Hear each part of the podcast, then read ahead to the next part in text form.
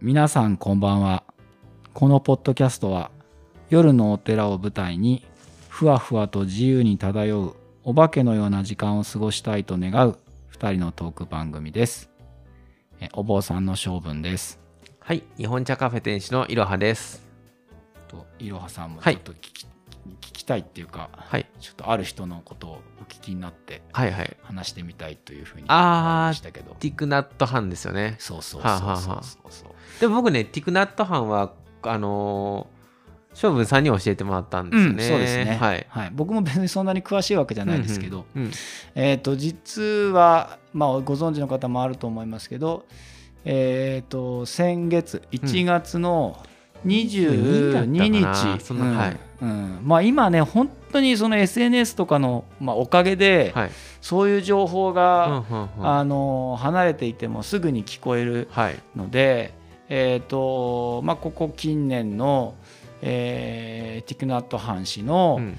まあ、う動きっていうかうん。体調も含めてっていうのは、うん僕らみたいなもちろん僕はお会いしたこともないし、関わりがあるわけでもないんですけど、うん。あのーそういった情報も伝わってきてはいたので、まあ、ずっとあの療養されてはい。いたということは、うん。えー皆さんも知知ってる人は知ってるっていう感じだったんですけど、まあ、残念ながら、えー1月の22日の日に、うん。えー亡くなる、まあ、僕らはい。先月と、お坊さんは一応ね先月って言い方しますね。あの亡くなるとか死ぬとか、えー死去とかっていうんじゃなくて、すまあ、これは、まあ、日本の禅宗独特なのかな千下という要するに形が変わるんだと、えーだからまだ続くんだみたいな感覚ですかね。えー線っていうのは変遷の線に、はい形はね化けるって書いてへ線ー。線下と。あ要するに形が変わる移り変わるっていうような感じ。宣言されたみたいな感じ。そうですね。宣下された。なるほど。はい。まあ、宣言するとは言わないですね。なるほど。そんな感じ。うん。宣言された。はあ。されましたなるほど。えーあこれもでもまたあの一つ知識がついてはい。なるほど。そうですね。へー。であの一応ティックナットハン氏は、はい。まあおそらく今その、えー、と世界的なうん。仏教者、うん。実践者の中でおそらく一番影響力がある、えーうんうん。人の一人じゃないかそうなと思ですよねいますね。うんあのー例えばそのチベット仏教のダライ・ラマ法とかもおられますけど、はい。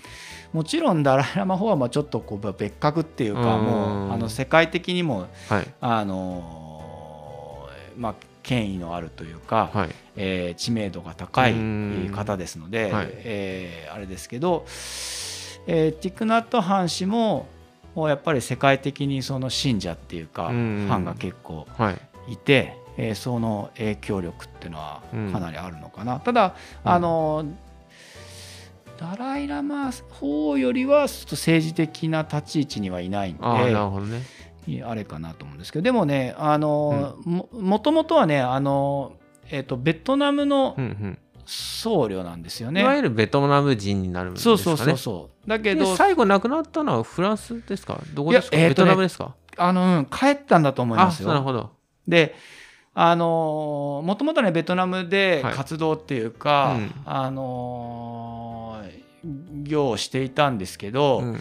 まあ時の政府のうんちょっとこう批批判っていうか、うんうんうん。えーをまあした部分もあって、うん。ちょっと追われるような感じでフランススに亡命したんですよね。なるほど。でえーそのフランスに亡命してる先で、うん。えーそのまあ禅禅禅っていうべきなのかな？あのいわゆるあの仏教参加を、はい。えーそこで組織して、はい。えーいわゆる南仏のすごく穏やかないい場所うにん、えーリトリートっていわゆる修行のための療養施設みたいな、はい。そういう療養コミュニティみたいなものを、うん。えー作ってうん。それがあのプランビリッジっていう、うん。まあ、有名な場所で,、はい。でそこでの活動がやっぱりかなり、えー大きなものになってそうですよね。えーあのうん。もちろんその出家してる、はいえーいわゆるお坊さんたち、はい。えー世界各国からあ集まってきた、うん。えーティクナッタ・ハン氏を、うん。えー慕う、うん。お坊さんたちだけじゃなくって、うん。えーまあ、いわゆる在僕ら在家って言い方しますけど、ん。一般の、あのーえー、と身分のまま、うんうん。身分というかあの仕事をしながら、うんうんうん。いわゆるお坊さんにならないで、はい。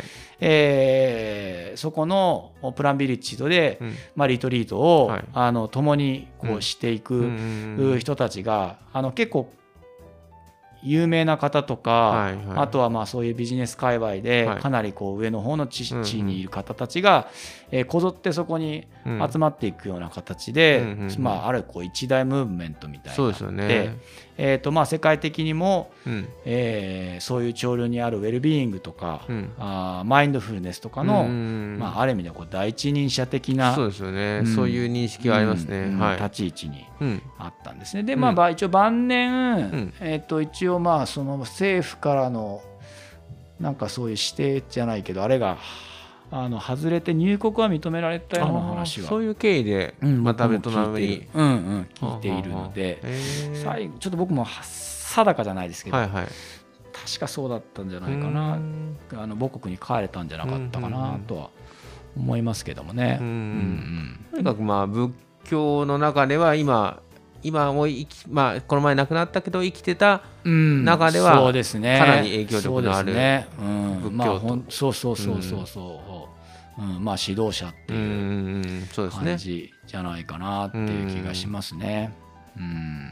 まあ本当にでもねそういう方が亡くなるっていうのはうん。とても残念で。日本でも結構いろんな本が、はい。えー翻訳されていたりとかするので、はい。あのティクナット・ハンっていう言葉で検索するとたくさん出てくるかなって、そうですね、うん。ティクナットハンですね、うん。最初なかなか覚えれなかったですけど、ね。ああはいはいはいはい、はい、ちょっと馴染みがない、そうですよね、でももう本当にね、うん。あ日本人の方でも結構あそこでこううん、出家してああのお坊さんになってい。いる方たちもおたくさんいるので、はい。あのこれからまあ今度はその、えーとまあ、いわゆるお弟子さんうん。たち、はい。えーその訓導を受け継いだ方たちが、はい。えーまあ、ティクナット・ハン氏の、うん。お意思を受け継いで、うん。えーもちろんリトリートとかのその、えー、とプランビリッジも含めて、うん。まあ、各国にある、えーそういう産ガコミュニティも守りつつ、うん。えーおそらくいろんなところにまあ布教していってくれるんじゃないかなっていう気はうんうんしますんでね。すごく楽しみ。うんはい楽しみな部分がもちろんはい。亡くなられたことは悲しいですけど、うん。まあ、この流れっていうのはあのつつながっていくそこがまたすい、ごいところですよね、うん。その教えっていうのはこう受け継がれていくっていう、うん。うん。まあもうまあ元としては仏教であるとは思うんですけど、うん。まあ、そこからティクナット藩の、考えみたいなとこがまた受け継がれていくっていうのはすごくなんか人間人間ですよね。そういうつながっていくっていう感じが。多分まああの、なんでしょうね。その仏教思想ってそんなに、うん。なんかある特定の個人の、うん。なんかひらめきみたいなことっていうよりうはん。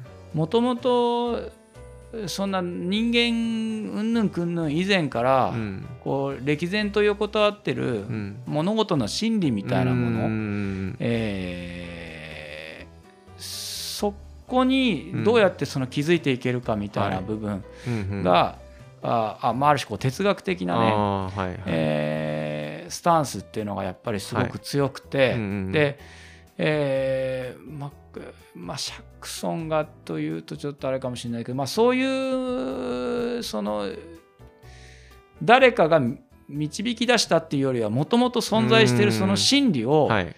えー、とちゃんとうん。う受け止められた人たち、なるほど。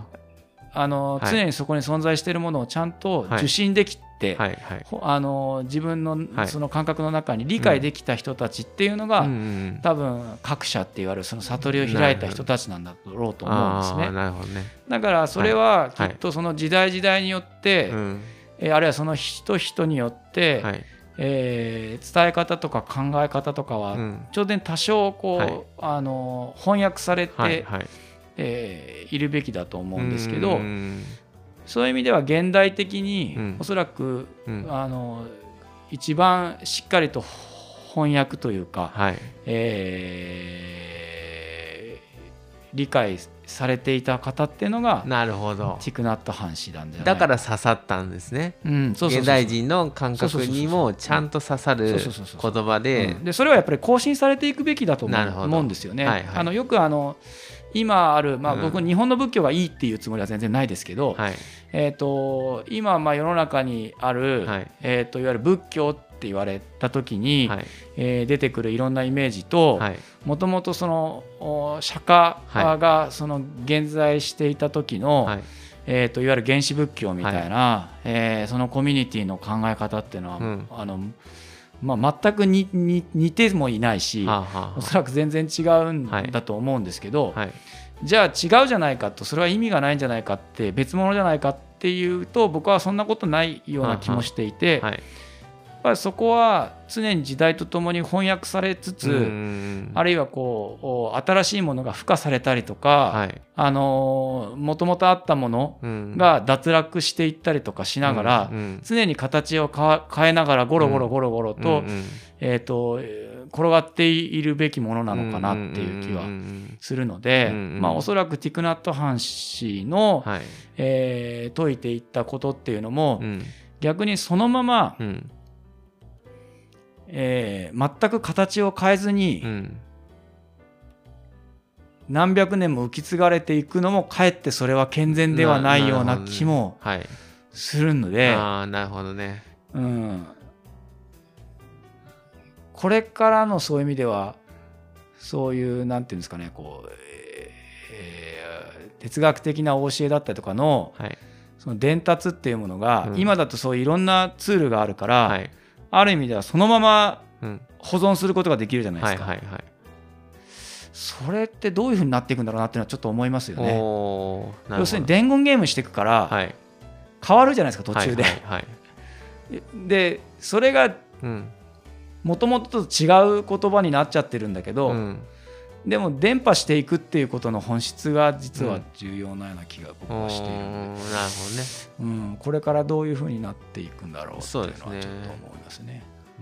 でも釈迦もなんかそういうこともあれ考えてたのかな。なんかそれぐらいのなんか広いうんあれだったのかな。どうなんですかね。うん。こちょっとこう余白を残してるのかもしれないですようんうんうね。ん。まあその方がなんかいい,、うん。いいような気がするんですけどね。そうですよね。うん。うんまあ、うん。まあ大体どこのそのいわゆるあのこれはだから仏教に関わらずですけど、うん。どんな宗教組織であっても必ずこう、うん。えー、といわゆる教義をこう聖典化するじゃないですか、はい。えーバイブル化するってういうん。か、うん。まあ、僕らだったら経典っていう形だったりとか、はい。えーまあ、ほ他のあれだったらコーランだったりとか、はいはい。聖書だったりとかっていうもので、あの言語化して、うんうん。えーあるそこでこう一つ、はい。えー固着したものを作っていくんだけど、はい。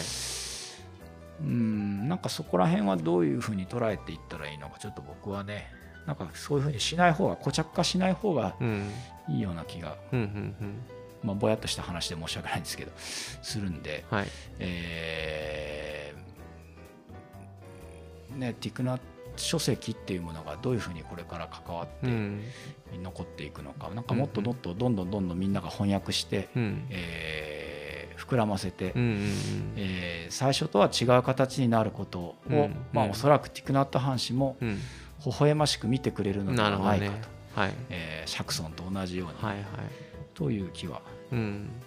しています。そんな気はしますね。確かに。うんうんまあそれぐらいきっとね、ほんうん本物の本当の人って多分うん。おおらかでしょうね。なるほど。